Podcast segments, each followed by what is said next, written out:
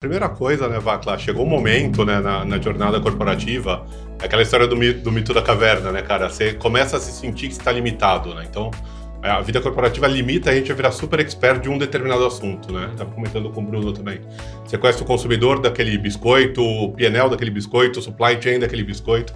E você não se pergunta muito o que tem lá fora, né? E eu, assim, literalmente não foi uma mudança planejada. Eu tirei para todo lado, sabe, cara, para ver o que colava. Então, eu comecei com investimento anjo, eu comecei com mentoria voluntária, comecei a ler, comecei a estudar, comecei a ver podcast. E isso, cara, é, me, a conclusão que eu cheguei foi que tinha um, um, um grande trem passando, né, cara, que é, é, é o tech. E isso, naquele momento, eu julguei que eu estava perdendo, né? Então, a partir daí foi uma jornada de capacitação, primeiro, acho que segundo de auto-inspiração, né, para me motivar, e terceiro de buscar a oportunidade, né? Porque o fato de você querer fazer uma coisa diferente não significa que o mercado te vê fazendo aquela coisa diferente. Então, acho que foi, foi uma atuação em três áreas, né, cara? Capacitação, inspirar e um trabalho de marketing pessoal mesmo, né? De me reposicionar como um profissional das áreas que eu estava buscando.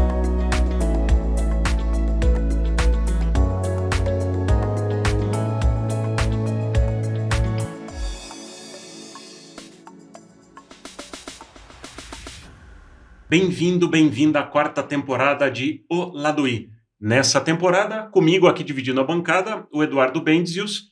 Quer conhecer mais o Edu? Episódio 2 da primeira temporada.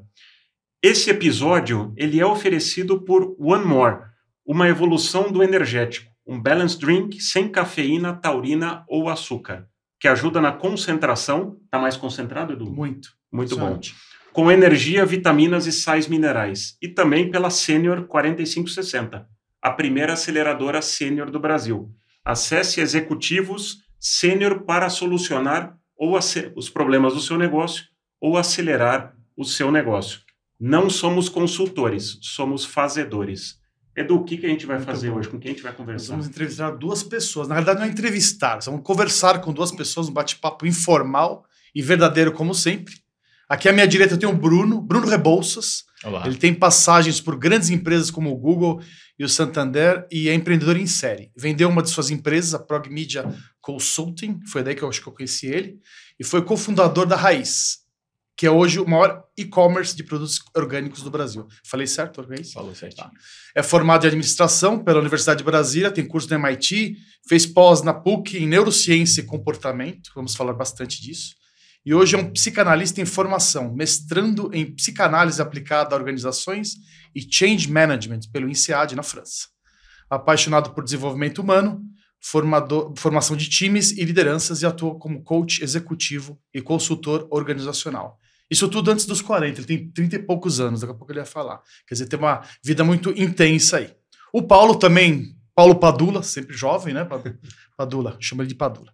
É formado em administração de empresas pela FGV e em direito pela Mackenzie, com pós-graduação em, graduação em marketing e executive MBA em Chicago. Exerceu posições de liderança em grandes empresas de consumo, como Ambev, Coca-Cola, Unilever e Diageo. E depois foi para tecnologia, trabalhou na Decolar.com, onde ele participou do processo de IPO em Nova York.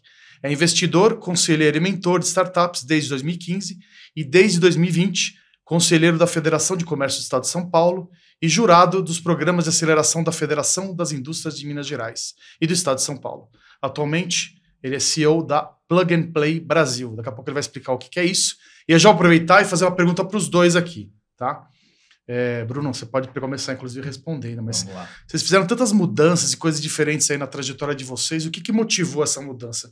É a falta de conexão? Vocês estavam de saco cheio? Felicidade do trabalho? Propósito? Você leu um livro? Você escutou o podcast lá do I ficou inspirado? Foi isso? O que, que aconteceu? Todas as anteriores. Bem-vindo primeiro.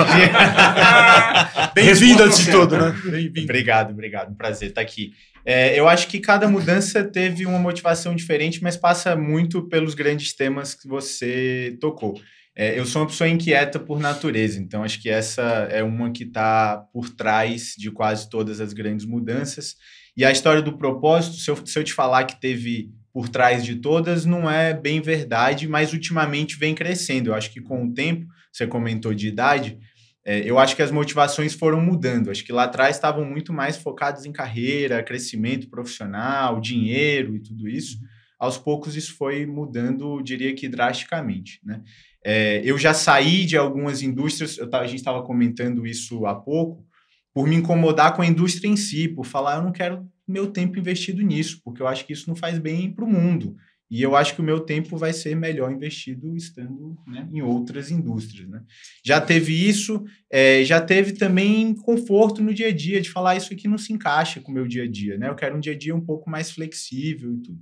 É, então, acho que um pouco de tudo teve livros, literatura, conversa com pessoas, e acho que algo que pouco se fala é ver que é possível também. Né? Você está do lado de exemplos e olhar, olha, olha o que essa pessoa está fazendo. Dá para fazer? Por que, que eu estou incomodado aqui nesse lugar? Se é possível fazer é, dessa outra forma. Então, acho que inspiração de outras pessoas também se, sempre esteve presente aí. E, e, Padula, o que, que te motivou? Porque você começou, né, quando a gente se conheceu na Diário, você fazia trade, hoje você está numa coisa completamente diferente. Como é que foi essa jornada e como é que você parou? Como é que foi esse processo? Eu acho que a primeira coisa, né, Vacla, chegou um momento, né, na, na jornada corporativa, é aquela história do mito, do mito da caverna, né, cara? Você começa a se sentir que está limitado, né? Então, a vida corporativa limita a gente a virar super expert de um determinado assunto, né? Uhum. Tava comentando com o Bruno também. Você conhece o consumidor daquele biscoito, o PNL daquele biscoito, o supply chain daquele biscoito.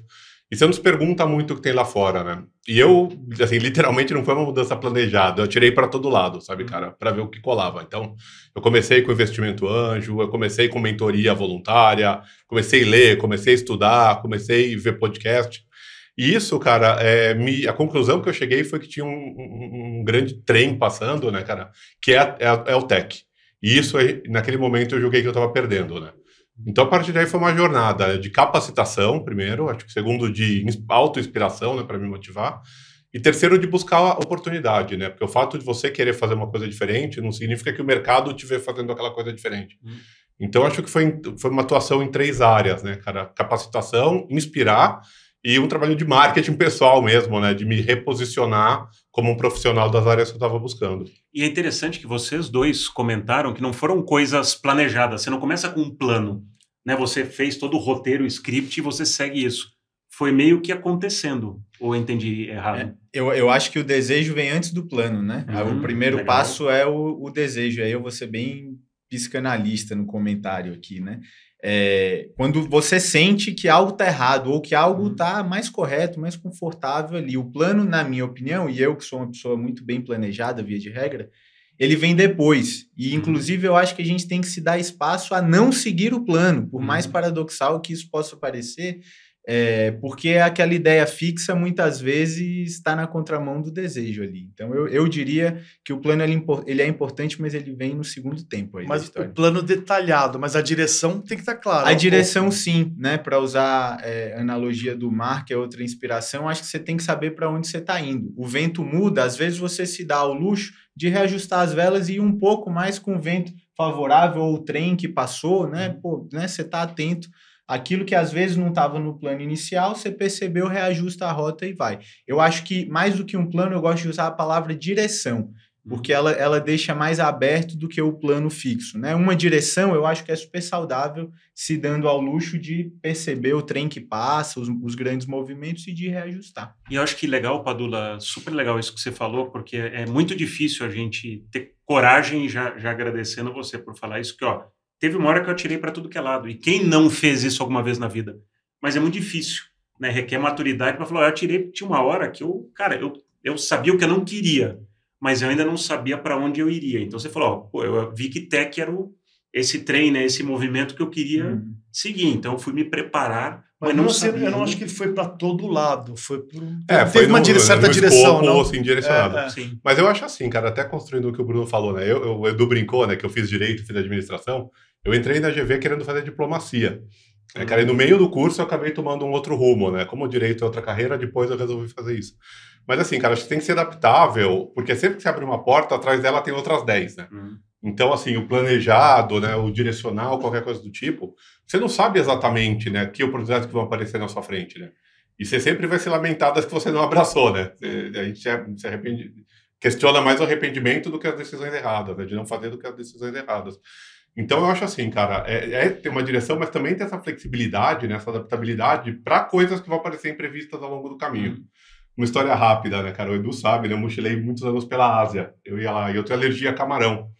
Então, cara, eu não, não me privava de experimentar nada, mas eu sempre achava um restaurante judaico, cara, que eu sei que era uma comida tranquila, assim, né? Que não ia ter nenhuma, nenhum problema para as minhas restrições, né?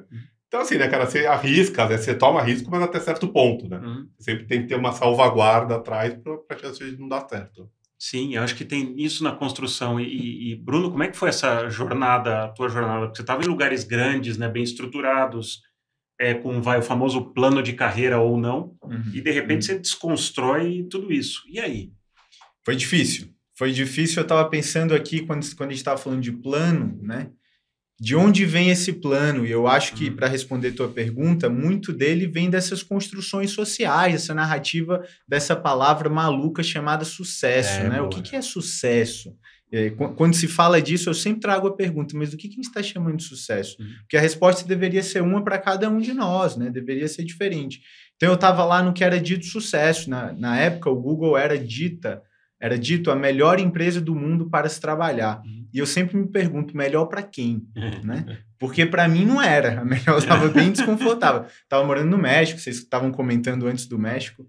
É, morei no México dois anos, tinha carreira internacional, estava tudo muito bem, obrigado. Uhum. Mas não estava legal, não estava feliz lá.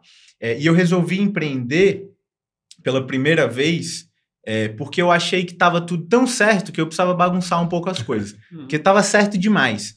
É, e isso traz alguma segurança também. Né? Eu tinha uma carreira dita de sucesso que me dava segurança e estabilidade financeira ao ponto de que, se desse tudo errado no meu empreendimento, eu poderia voltar. Né? Então, uhum. isso foi pensado para pegar o gancho do plano. Tinha um, um, certo plano, uma certa malícia no bom sentido aí, de que já que está tudo tão certo, está todo mundo dizendo que tem sucesso aqui, eu vou jogar tudo pro alto e tentar fazer o que eu quero, porque se der errado eu volto. Uhum. Né? Então, eu saí no melhor momento possível de carreira, onde todo mundo olhava e falava: peraí, você está maluco como você vai sair agora? Você acabou de ser promovido, tem uma área, tá tudo dando certo, você vai sair. E eu falava e exatamente MM de graça na mesa, né? É, é MMs de graça, é tudo colorido. Eu falava, não quero Piscina nada de bolinha. Né? e fui empreender por isso, mas foi, é, foi difícil, foi contra-intuitivo, mas acho que foi uma das melhores decisões que eu tomei. Eu acho que se eu não tivesse feito isso a primeira vez, é, eu sinto que eu teria me arrependido do não ter feito, para pegar o gancho do que você acabou de falar. É, e isso me facilitou fazer as próximas é, vezes, né? Eu pensava, até se isso aqui der errado, vai dar certo, porque uhum. eu tenho para onde voltar, eu posso pegar carona um pouco nessa carreira que eu construí e vai, e vai ser ok. Eu vejo que muita gente não, não banca isso, né? Uhum. É, mas não foi fácil. E, e Padula, acho que você pode complementar aí, porque você veio também numa carreira né, multinacional, e fez a escadinha que né, o Edu, eu fizemos, e em determinado momento você tomou riscos, e hoje você está no lugar, eu acho que é nós é quatro, lugar, é, o, na, na, Plug and Play, né, que você hoje está no, no, ambiente e, foi, e, pode falar um pouco mais também, é que você se sente muito mais confortável hoje para o que acontecer, você tem muito mais flexibilidade. Porque muita gente que, que vê, eu acho que tem um ponto do Bruno que é legal de, cara, eu, vou, eu quero dar um salto de fé, não estou, né, o famoso meu, não aguento mais, estou de saco cheio, o que for. Ou quero ser mais feliz. Então, o plano é você ter minimamente um colchão que segura você financeiramente por um tempo. Aí você dá, faz esse mergulho, e aí você vai descobrir, né, como você falou, abrir uma porta, viu outras. Qual que é a sensação que você tem hoje, né, vindo do mundo corporativo e hoje servir o mundo corporativo? Você está numa outra perspectiva. Uhum. Como é que você vê, o que isso te dá hoje de lateralidade. Eu acho que é legal você contar isso, porque tem muita gente, né, como o Bruno falou, que às vezes está preso, amarrado, fala, não, não vou fazer, eu tenho medo de, de dar ruim. E aí? Eu acho que tem duas, dois, duas coisas importantes para trazer, né, Vacla? A primeira é a questão etária. Então, eu uhum. fiz meu primeiro career shift, eu tinha mais de 40. Eu fui para assumir a operação brasileira da Decolar, eu tinha 42. Eu vim para Venture Capital, tinha quase 50, né? Então foram duas mudanças aí que não foi numa fase que você pode perder tudo, jogar tudo por alto e recomeçar. Né? Então tem essa primeira variável. Uhum. A segunda coisa, assim, além de você trabalhar a parte financeira, você tem que sempre olhar o plano de longo prazo. Então, eu lembro quando eu fui para Decolar, né, conversa que eu tive com, com o recrutador, eu falei, cara, eu não conheço nada de aviação, que é um mercado bastante técnico, eu não conheço nada de e-commerce, que é um mercado bastante técnico, e eu não conheço nada de internet. Então, assim, né? Por que, que você está apostando em mim? E ele trouxe muita questão das competências de liderança, né? Então, eu falei, poxa, isso eu tenho. Isso eu sei fazer. Então, é, isso foi o que me deu a segurança de poder recomeçar, recomeçar num negócio novo, mas com alguma coisa sólida, né? Com alguma coisa que me ancorasse e permitisse eu replicar o sucesso que eu tinha até então. Hum. Acho que essa é a primeira coisa. Falando de você sair da vida corporativa, sempre é um trade-off, né, cara? Eu acho que você troca profundidade por abrangência. Uhum. Então, assim, né, cara, você deixa de ser um super especialista em um determinado assunto, um determinado produto, um determinado modelo de negócio, e, cara, você passa a ver modelos de negócio diferentes e comparar as diferenças entre eles, né? É, quando eu decidi vir para Decolar, né, é um modelo de, de, remuneração diferente da corporação, né, você tem carry e tal. É, mas, assim, se eu fosse pegar o salário mensal, era menos do que eu tinha. Mas eu acho que essa aposta do que, que isso pode me trazer no, no longo prazo, e longo prazo cada um define, né? Pode ser um, pode ser cinco, pode ser dez, pode ser vinte anos, né? Mas eu olhei muito mais o, o, payoff no longo prazo, né? Do que o payoff mais imediato. Então, tanto do, da minha satisfação pessoal quanto do meu crescimento profissional, para mim fez sentido nos dois, né? Então, o, o que, que eu fiz, né, devido à idade né, que eu fiz essas transições, foi garantir que eu não estava fazendo uma aventura, que eu tinha, estava levando comigo coisas na bagagem que me davam mais segurança de recomeçar, com, é, enfim, sem recomeçar do zero, sem arriscar demais, né? Posso fazer uma pergunta sobre... Deixa eu só interromper aqui, desculpa. É, Paulo, fala. É, você está se afastando muito do ah, microfone. Tá. Tá falando mais na direção dele. Deixa eu tentar baixar um pouquinho também aqui. Ah, beleza. Melhor é repetir, não? Ah, pode, pode fazer sua pergunta agora, né? Eu não, agora você. É. O áudio dele capturou, só, só tô falando pra você ficar. É, Boa. Aí você começa. Pegou, vou fazer uma outra. Começa de onde estava. Isso. Então, você segue, que eu dou aqui a pergunta. Sim. Pode falar? Pode falar, pode falar. Deixa eu fazer uma pergunta aqui sobre. A gente falou de dor, risco, barreiras é, conversar um pouco sobre isso. O, o, Bruno, você pode colocar um pouco da perspectiva como psicanalista? Né? Depois o Padola complementa. O que, que é dor, incômodo, foi difícil? Você mencionou algumas, algumas Sim, sim. Para colocar em uma linguagem fácil. O né? que foi difícil exatamente? É, muitas coisas foram difíceis, começando pelo, pelo mais amplo. Né? Numa linguagem fácil, é, quando a gente estuda a gestão de mudança ou change management, todo mundo quer mudar, mas não quer, né? Tem uma parte de nós que não quer mudar, geralmente uma parte inconsciente, porque a gente diz eu quero ir para lá, é isso que eu quero, né? Você fala eu quero ser um melhor líder, mas aí chega na hora da reunião, você não deixa ninguém falar. Peraí, mas você falou que quer, você se comprometeu, né? Então tem uma parte de nós que se defende a mudança, né? Quanto mais a gente nega essa parte, maior ela fica. Isso é, também é, quanto mais você resiste, maior é, o movimento fica. Então, o que, que foi difícil? Foi difícil deixar o conforto, porque era quentinho mesmo. Foi difícil, por mais que eu é, me considere alguém que não liga muito para as opiniões é, de fora, sociais, eu ligo algo para isso, né? Foi difícil bancar isso, foi difícil tomar o risco do incerto. Mas tem uma coisa que você falou que eu acho que é desconsiderado e que eu acho que a gente precisa considerar mais, que é não é só o ativo financeiro, não é, não é só o colchão financeiro, a reserva de grana. É os skills, o networking que você tem, a história, o respeito, tudo isso é ativo. É. Talvez mais valioso do que o dinheiro no banco, eu diria algumas vezes, né? Então acho que tentar quantificar de alguma forma isso é, me ajudou, mas a insegurança, né? Aquele estômago ali revirando do e aí, será que vai dar certo? É uma decisão minha, indo contra o que todo mundo acha, né? Do que é o óbvio. Se der errado, vai todo mundo falar, ah, eu avisei, né? Porque não tinha uma pessoa que Se der certo, também foi. Eu avisei que daria é, certo. É, e se der certo, vai falar, eu sabia que sabia, você iria fazer. né? É. Então foi, foi difícil. Uma parte nossa quer mudar, a outra não quer, mas eu acho que é importante a gente não negar essa parte que não quer mudar, né? A uhum. gente conseguir colocar a ambivalência lado a lado. Eu quero isso, mas eu quero aquilo também. Como é que a gente faz para, apesar disso, uhum. mudar? Uhum. Né? E você, Padu? Eu acho assim, Edu, é uma, uma coisa que eu acredito muito, né, cara? Você não precisa encerrar os ciclos e começar os ciclos em momentos simultâneos, né, cara? Assim, acho que a construção do próximo ciclo começa no ciclo atual.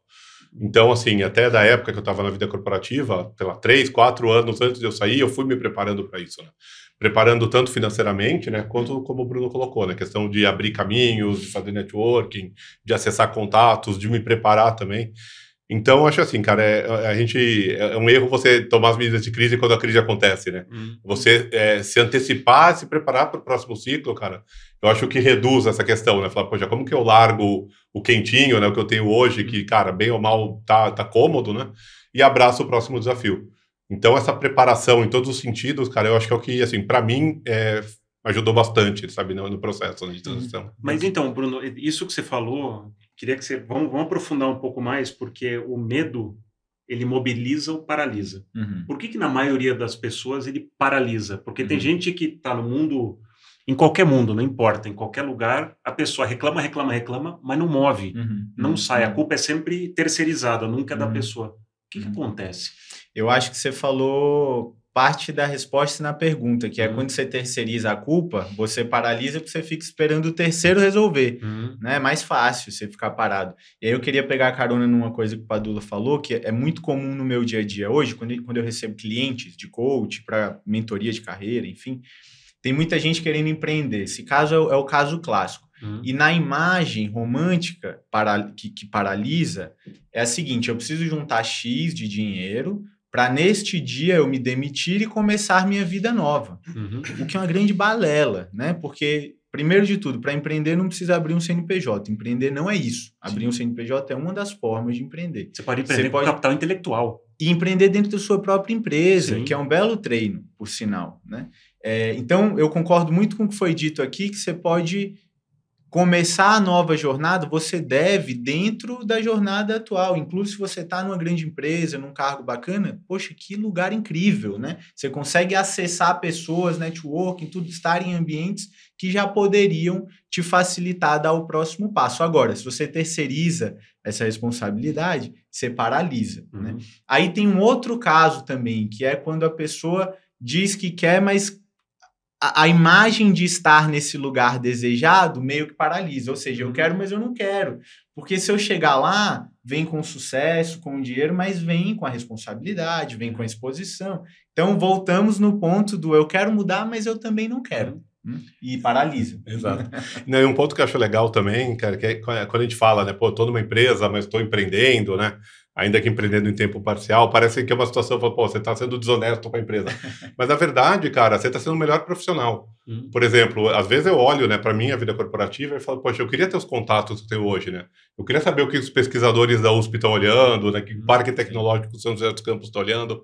Isso me ajudaria a ser um profissional melhor, né, cara? E eu acho que a gente estava tão preso, né? Eu estava tão preso no mundo que eu atuava, que eu deixei de enriquecer minhas contribuições para a própria empresa que eu trabalhava, por me limitar integralmente a ela. Então, Total, a gente no mundo corporativo acaba vivendo muito verticalmente, né? Não horizontalmente, que é o Sim. mundo de Suga a sua agenda, né? Não é nem culpa do profissional É. em si, né? Você não consegue sair daquele do ciclo. ciclone, É. né? né? E eu acho que é, é interessante também o que vocês estão falando, e Bruno, do teu ponto, do mobiliza, paralisa. Nunca vou esquecer quando eu saí de uma. Eu tinha uma posição de marketing América Latina na HBO e eu fui parar numa que faturava um bilhão de dólares por, por ano para uma startup que faturava um milhão e meio de reais com 13 pessoas. Hum. E eu era a décima terceira. E o marketing era eu. Foi a minha primeira experiência de CMO as a Service. E eu cheguei lá e eu nunca tinha vivido autonomia na prática. Porque quando a gente está no mundo corporativo, todo mundo quer ter autonomia. Aí, de repente, pum, eu tinha autonomia. Aí eu olhava para o founder e falava, cara, mas e essa decisão? Porque eu buscava o consenso, né, que a gente cresceu buscando. O cara falou, não sei. Eu contratei você porque você tem que Pra saber. E de repente eu me vi com autonomia. Cara, é meio perturbador. É desconfortável pra É caramba. muito. Então, cuidado com o que você deseja, né? é. Aquilo que a gente estava falando, do você deseja estar ali, mas também não deseja. Esse é um outro bordão que a gente fala muito, que empreender é um ato solitário. Porque com quem que você troca, né, nessa, nessa jornada? Não tem o chefe para reclamar. É bom reclamar do chefe às vezes. É pior quando você não tem ninguém para reclamar, É. né? Então, cuidado com o que você deseja. É, É, bem pior. Porque é uma jornada de muito falta de, de recursos. Então você Sim. precisa se apoiar. Eu, eu brinco que no, no mundo corporativo você tem uma colaboração política. Sim. né? Então, se nós vamos colaborar, cada um tem que ter um ganha-perde. No mundo no mundo empreendedor, é uma colaboração ativa. Uhum. Porque nós não, não- a gente precisa somar recursos, então é muito você né, oferece muito mais, então é bem diferente. Sim. Isso demanda é, é, características e habilidades diferentes das pessoas, né, Padula? Acho que você hoje, né, vendo muita startup, fazendo essas conexões com grandes empresas, você deve ver muito isso também. É, né, colaboração é uma questão de sobrevivência, né, cara? Uma coisa que, assim, que me chamou muito a atenção no ecossistema, né? e eu não falo ecossistema, né, Uhum. ecossistema de verdade, é, cara, que ele é colaborativo por natureza. Então, assim, você fala, por exemplo, né, com um pesquisador de, da USP, né, que estão fazendo um trabalho similar em, na Unicamp. Cara, a colaboração não é aquela colaboração falsa, né, que é da, da, da, corporação, que é quem que vai ganhar mais no final. Isso. Cara, é de verdade, aquela história que a gente fala, que virou bordão, né, de crescer a pizza e não aumentar a fatia. Uhum. Então, assim, eu acho que, assim, existe conflito, existe, né, existe interesses que são questionados, existem, mas, assim, é, o, ecossistema de inovação, ele abraça a colaboração de uma maneira muito mais espontânea, sabe? Uhum. Porque, cara, é, senão os dois morrem abraçados, né? Acho que a escassez de recursos chegando. Estou falando de, de, empreendedorismo em early stage, né? Falando de série C e D e tal. É, mas chega nesse nível, né, cara? Então você vê, sabe, startups começam a trabalhar juntas e se fundem. E isso, esse processo é muito mais orgânico, não tem aquela desconfiança, né? Mas por que, que o cara está me procurando, né? É. Se eu acho que ele vai ganhar alguma coisa, eu prefiro eu não ganhar nada sabe? Porque eu não quero que o outro ganhe mais, né? Isso. Então eu sinto, assim, né? O Bruno também está super envolvido aí no ecossistema, cara, mas eu acho assim, feitas as ressalvas, é um ambiente que é muito, é naturalmente muito mais colaborativo, sabe, uhum. do que a corporação, que tem muito mais recurso, né? Não precisaria talvez disso, então. Sim.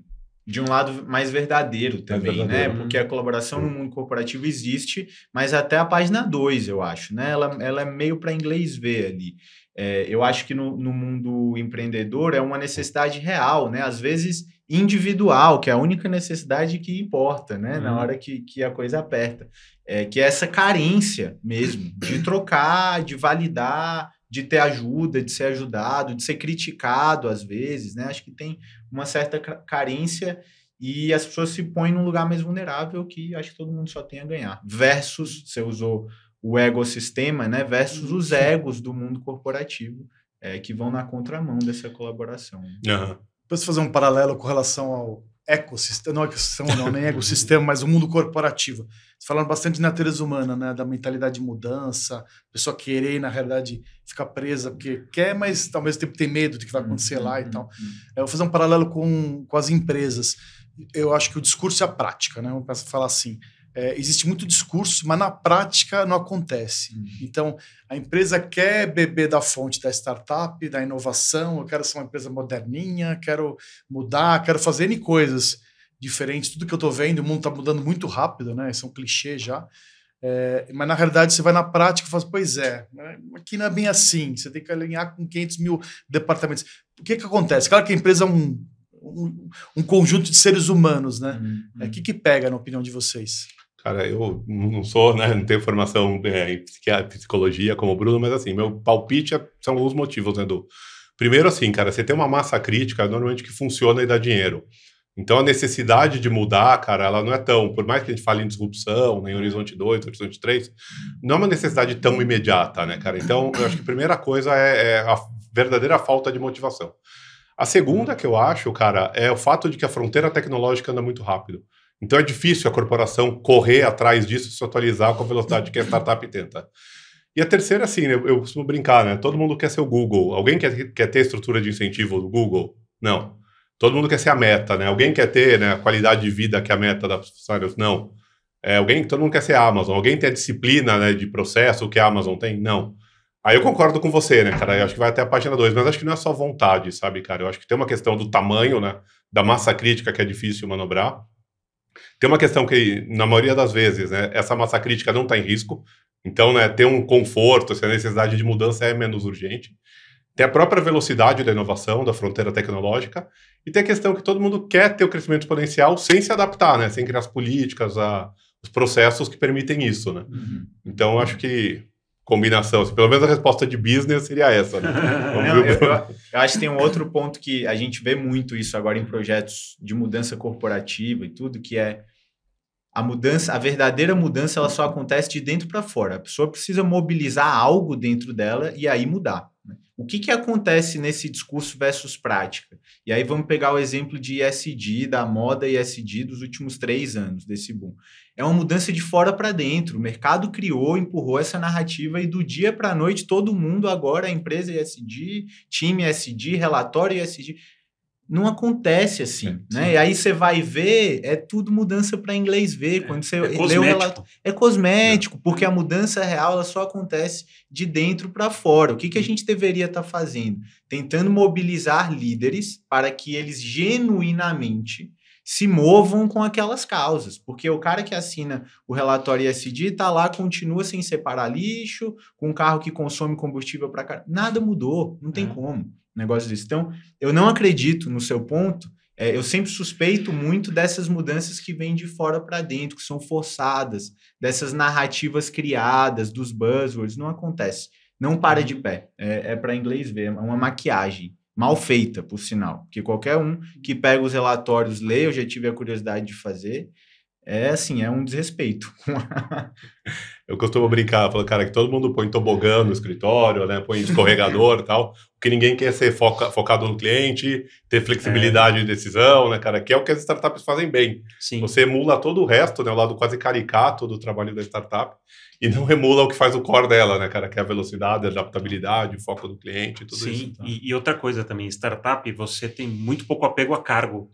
Você tem muito mais apego à habilidade, né? O que, qual que é o conjunto de pessoas que você precisa para resolver determinado problema ou Sim, hipótese? sim. as empresas estão muito presas ainda, e até, Bruno, acho que você nesse, nesse momento até de, de cultura, de transformar a cultura de, de empresas, quais você acha que são os principais desafios? Porque é a mesma coisa do SG. Hum. Todo mundo quer fazer transformação digital, nossa, isso a gente ouve há 300 anos, né? E muitas vezes a transformação digital é mudar o site, não é? Uma, porque uma transformação digital é uma mudança cultural. Colocar o call to action no é, site. exatamente. Implementa o SAP. É, o SAP, ou eu faço e-commerce, eu fiz uma transformação digital, o cara Beethoven achava isso meio antiquado. né? É, então, pois é. Então, isso é uma transformação cultural. Mas isso a gente está pegando bem no. Hum. E muitas, né? é, às vezes, uma das perguntas que fazem, né? Como é que eu descubro a cultura de uma empresa? É. Na, a- o que eu respondo para essas pessoas é: pega a primeira semana da pandemia e vê como é que a empresa agiu. Aquela é a cultura. Porque a cultura nada mais é que a soma dos indivíduos que Hum. né, compõem, que pertencem àquela organização. Eu acho que tem três grandes temas aqui que são críticos disso Uhum. que você falou e que a gente vê hoje dentro de, de grandes empresas no Brasil, médias e grandes empresas. O primeiro, pouco falado, porque não, não convém, via de regra, falar, é saúde mental. As pessoas estão adoecendo mentalmente por conta de, de causas relacionadas ao trabalho e que no Brasil virou né, doença de trabalho. A empresa é culpabilizada por isso e tal, mas não se fala muito. A gente tem índices de afastamento de grandes empresas, sem mencionar nomes, no Brasil por volta de 15%. Você tem 15% da força de trabalho afastada. Suspeita-se que quase Uau. todos por causa é, de, de temas relacionados ao trabalho. Então, saúde mental é um grande tema. Como Uhum. lidar com isso? Né, se as pessoas não têm saúde mental, falar de mudança né, não faz nenhum sentido. Uhum. É, a segunda delas é comunicação, num mundo onde a gente ainda está aprendendo a trabalhar mais de forma remota. Né? E não Uhum. é simples, parece que é, mas não é. E quando você tem metade do time do escritório, metade remota, a dinâmica é diferente do que ter todo mundo remoto, talvez mais difícil do que o que é. Enfim. É, e E não te- tem fórmula mágica. não tem. A gente está É. descobrindo. E a fórmula é uma para cada empresa, para Uhum. cada dinâmica. E um terceiro fator crítico também é a velocidade da mudança. Então, quase todas as indústrias estão passando por transformações cada vez mais rápidas. Cada um, cada um desses ciclos, via de regra, provoca uma mudança dentro das empresas que muda a estrutura, muda a liderança, muda a gestão e tal. E as pessoas não estão acostumadas a isso. A gente vem né, de, um, de um momento onde as mudanças eram um pouco mais cadenciadas. Você junta tudo isso, dá o que a gente está vendo.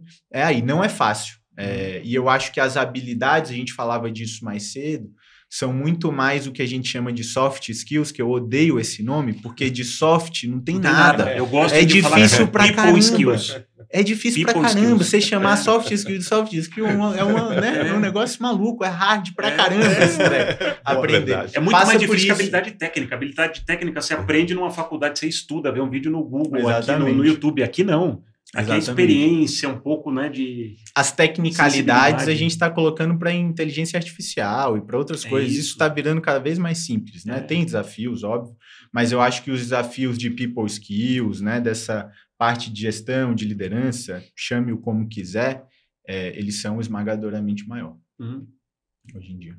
E como é que, como é que vocês é, veem? Porque hoje um- uma, né, uma reflexão para a gente conversar aqui.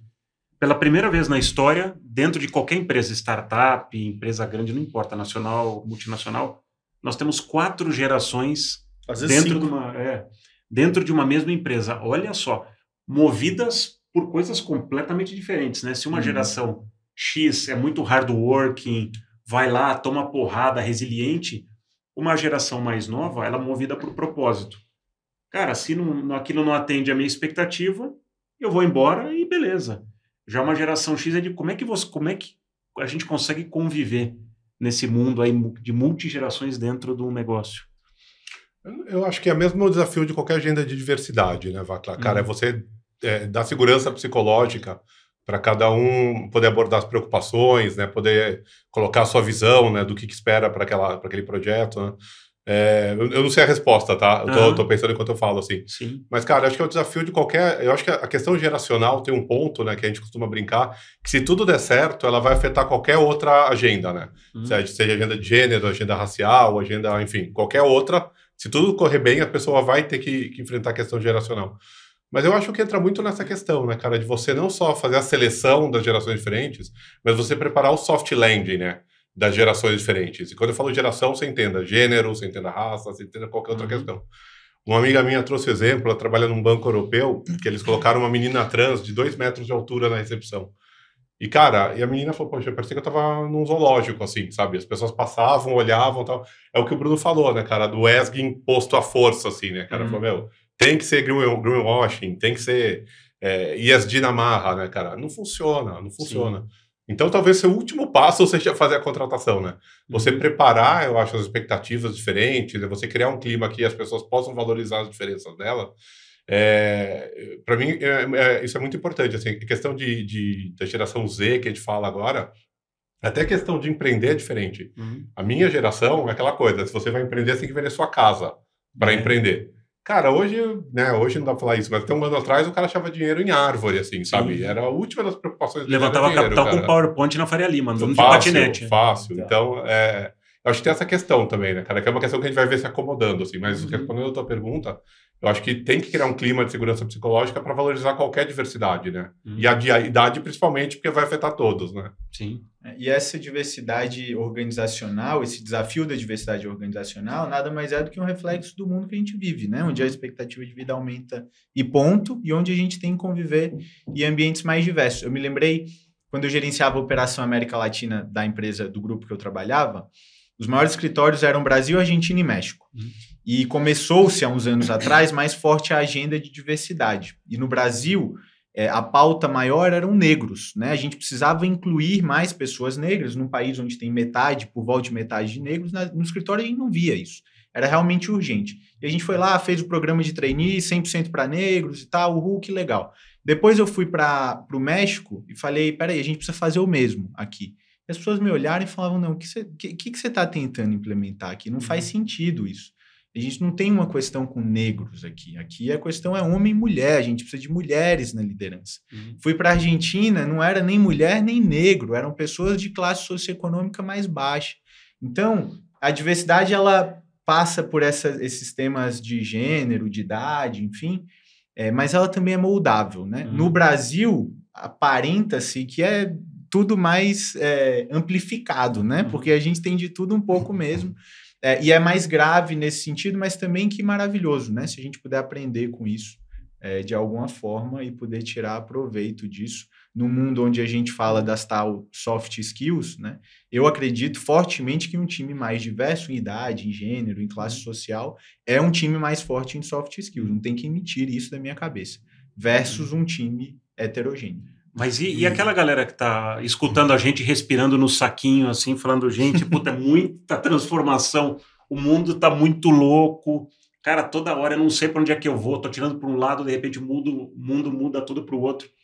E aí, o que, que vocês dão de, de dica para quem tá nesse cara, não sei para onde é que eu vou, o que, que eu faço? Cara, a primeira é questão passo? que eu acho é que quem está sentindo isso está certo, tá? Porque é exatamente isso que está acontecendo. Se não você não está vivendo tá nesse mundo. Você está perdendo alguma coisa, é, né, cara? Boa, boa, boa. Não, mas assim, então você está é... desconfortável, é bom sinal. É, Ou melhor, sinal, como gerenciar né, isso? Como gerenciar. É. Assim, só para fechar a questão da diversidade, né, cara? Acho que assim, uma coisa que a gente fala muito, né, é, é da, de modelos, né?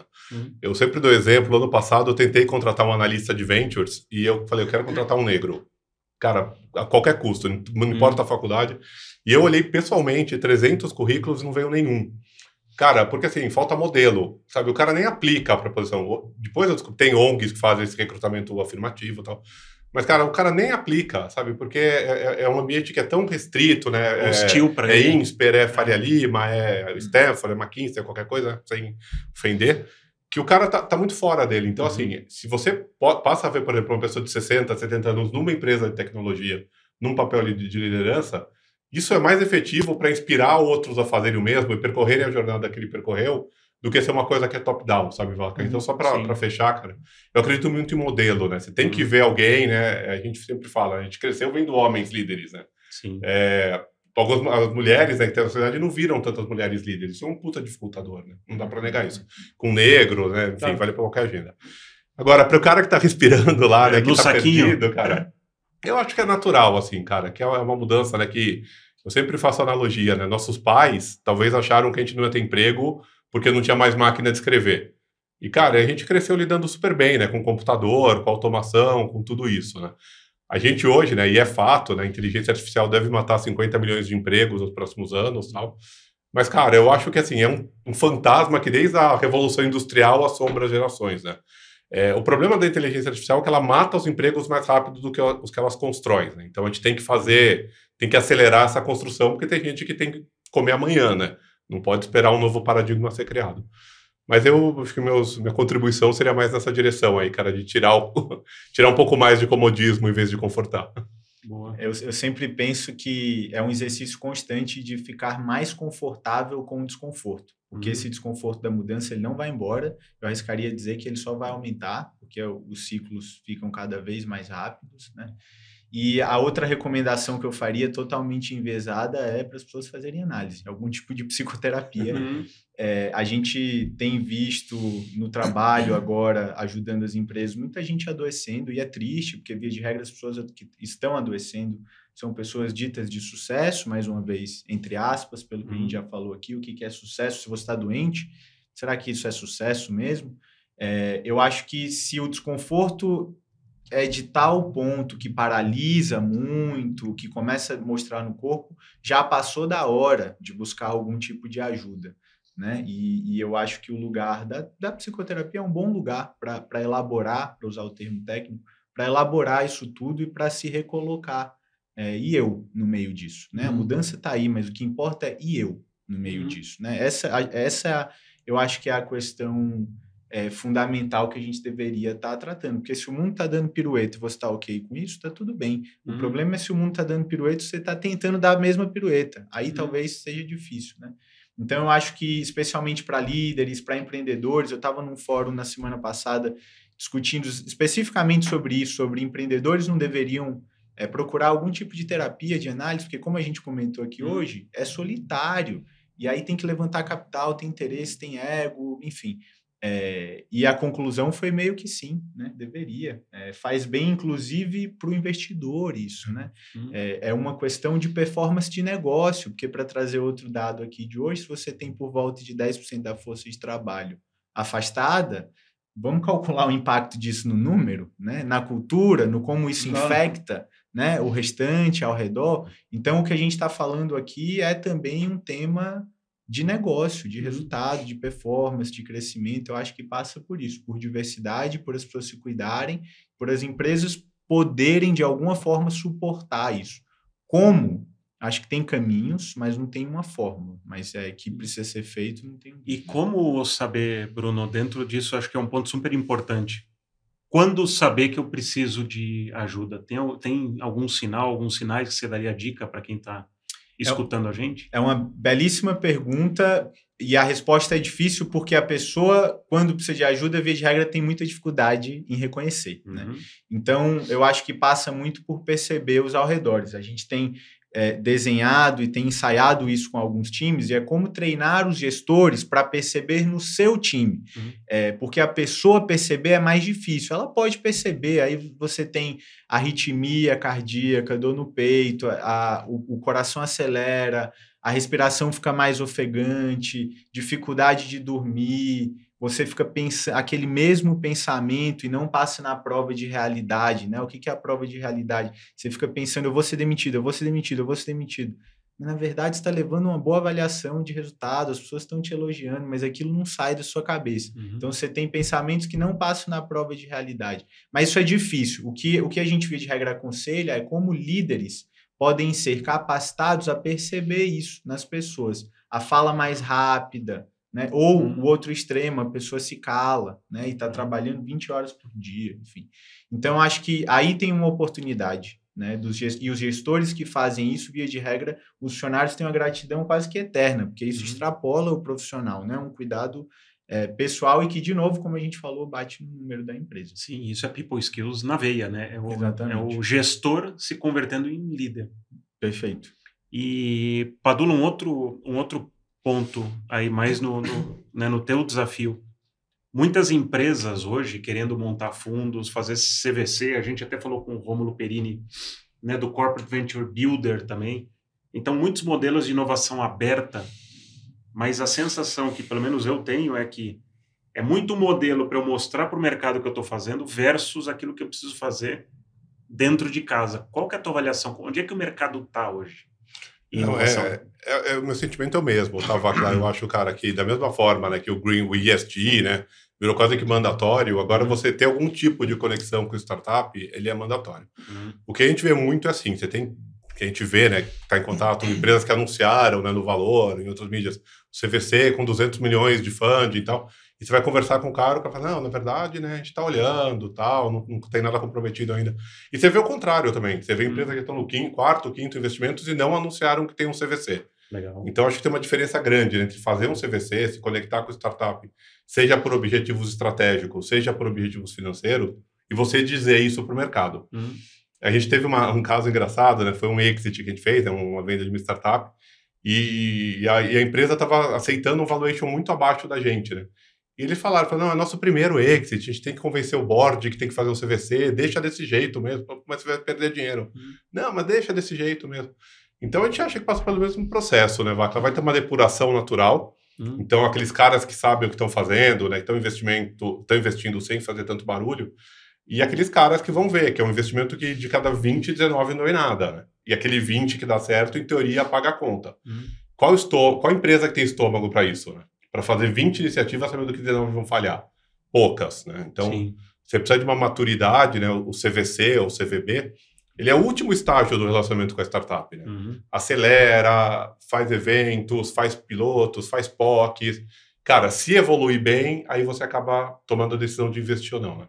Eu tenho o sentimento que a coisa foi muito para frente, assim, a quantidade de CVCs que abriu nos últimos anos é e não é proporcional ao número de deals, né? Então, você olha os deals, não acompanha o número de CVCs que tem. Exato. É, parece que foi uma corrida do ouro, né? Todo mundo saiu atrás, porque é, é, é boa, boa comparação com o ESG. Ah, é a moda da vez, todo mundo foi atrás. É. Sendo que a grande mudança que você precisa promover é uma mudança de cultura, De de, cultura, de né? mentalidade, vou É. colocar assim, né? É. Que as grandes corporações, a gente brincou um pouco de maturidade, maturidade em relação ao mercado, mas não maturidade interna de reconhecer que precisa melhorar, inovar, errar, e Uhum. errar é ok, né? Aprenda com isso, né? Então falta uma autoridade nesse sentido. E, as E- pequenas startups já nascem assim, né? E tanto é, Edu, tanto é verdade, cara, desculpa meu rapidinho, é, que a gente vê o seguinte, até pouco tempo atrás, né, agora teve uma secada de liquidez É. no mercado, Uhum. todo o dinheiro é bem-vindo. Mas as startups sérias não queriam trabalhar com uma corporação. Cara, porque ela entendia que a corporação ia ter uma ingestão tão grande, cara, que ia privá-la de um crescimento que ela teria de qualquer jeito. E só vai encher o saco. E só vai encher o saco, É. né, cara? É claro que isso vai ser uma generalização, né? Você tem Sim. startups que se beneficiam muito da colaboração com uma corporação, mas era quase que a última alternativa. Falar, cara, o cara vai entrar aqui, vai pôr um cara no meu conselho, vai né, atrasar minhas decisões, eu vou perder mercado, vou acabar não dando em nada. É, eu acho que era uma, muito mais uma decisão, olha, eu vou, literalmente, vou morder o go-to-market da, da corporação, que isso me interessa, então vou fazer esse deal porque interessa para o meu crescimento, mais do que um, olha, a gente vai fazer uma junção de, de, de conexão, de propósito, de crescimento, pensando numa forma de colaboração. E acho que tem o outro lado também, que é as corporações também não queriam estar, de fato, nessa, nesse dito caos do mundo das startups, é. né? Porque Eu vou botar o parecia- dedinho, é. Isso, parecia um bando de jovem de tênis e bermuda ali, meio caótico, e para o Uhum. mundo executivo isso é meio assustador. Então a coisa parece que não, não, não casava. Eu me lembrei agora, você comentou da Raízes, né? Que é um e-commerce de produtos orgânicos, eu ajudei a fundar lá atrás. e a gente foi numa, numa reunião com os VPs no Brasil de uma grande empresa de alimentos, que eu não vou mencionar o nome, e eles, nesse, nesse movimento de aproximação, né? A gente estava crescendo muito rápido, sendo abordado, a gente sentou lá no café da manhã, maravilhoso, com vários diretores e tudo, contando sobre como a gente fazia para ter produto orgânico fresco rápido. Mais uma vez, uma grande corporação de produtos de alimentos.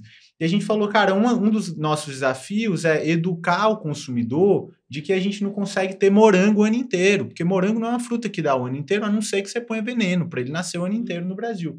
E todo mundo, nossa, que bonito, é isso, a gente tem que fazer mais isso, não sei o quê. E aí a gente, num tom mais provocador, né, como sempre fomos, a gente falou, é, por exemplo, e, e eles nos questionando como que a gente poderia fazer parte disso. O que, que a gente falou?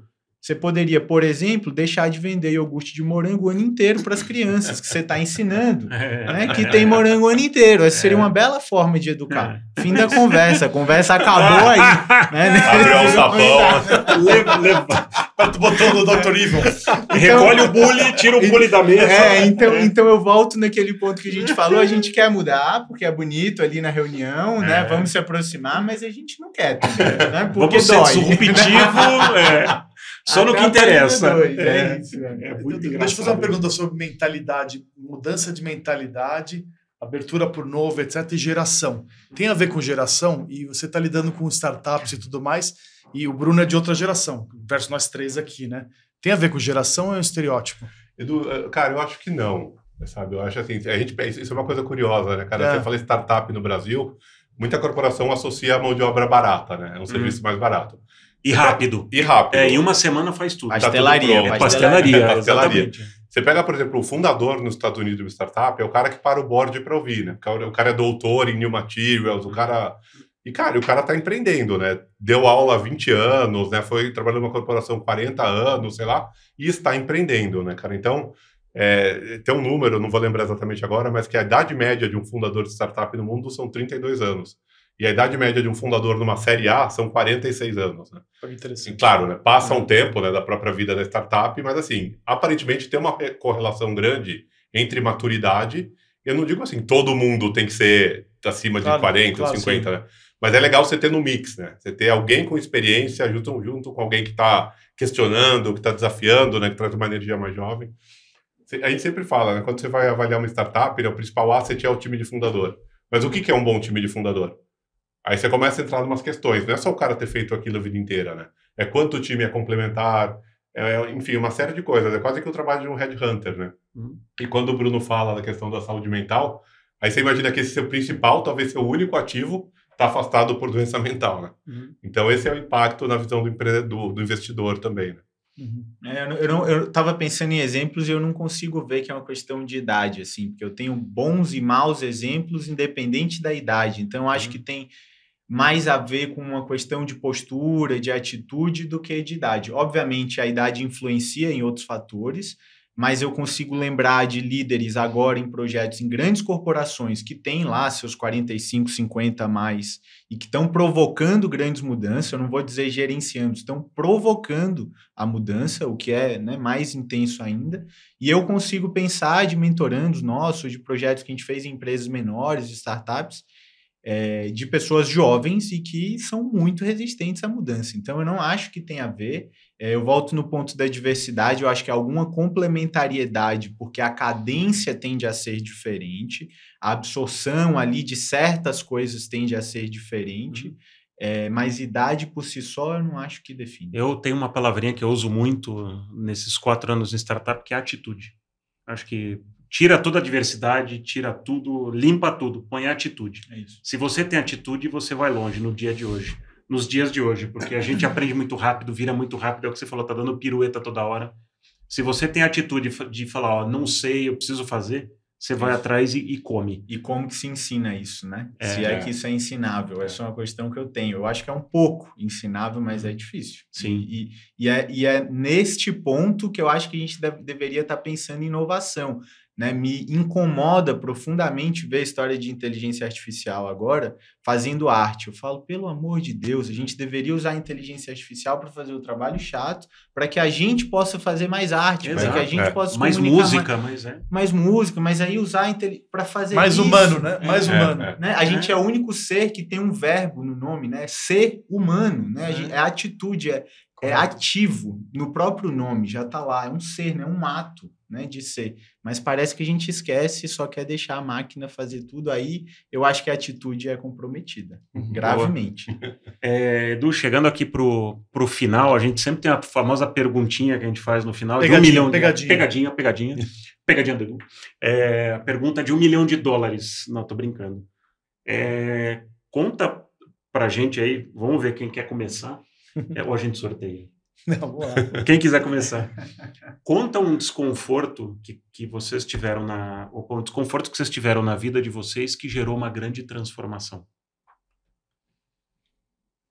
Nossa, que difícil, hein? Essa eu precisava É. ter estudado antes. É, aquele, sabe aquele momento que, puta, tava, parecia que tava tudo ruim, não tava legal, porque quanta gente que tá sofrendo agora de um desconforto e às vezes tá com medo de fazer o movimento. E o que, que aconteceu na vida de vocês? Eu acho que para mim, cara, foi é até curioso, assim, né? Eu- a gente falou muito de preparação, né? Sempre dá a impressão de acumular mais. Mas a preparação, na verdade, pode vir de simplificar os seus hábitos também, né? E quando eu comecei, eu lembro que eu fiz uma mudança, né, pro, de, um, de um imóvel para outro, e eu, tinha, eu levei quase 60 caixas de um imóvel para outro.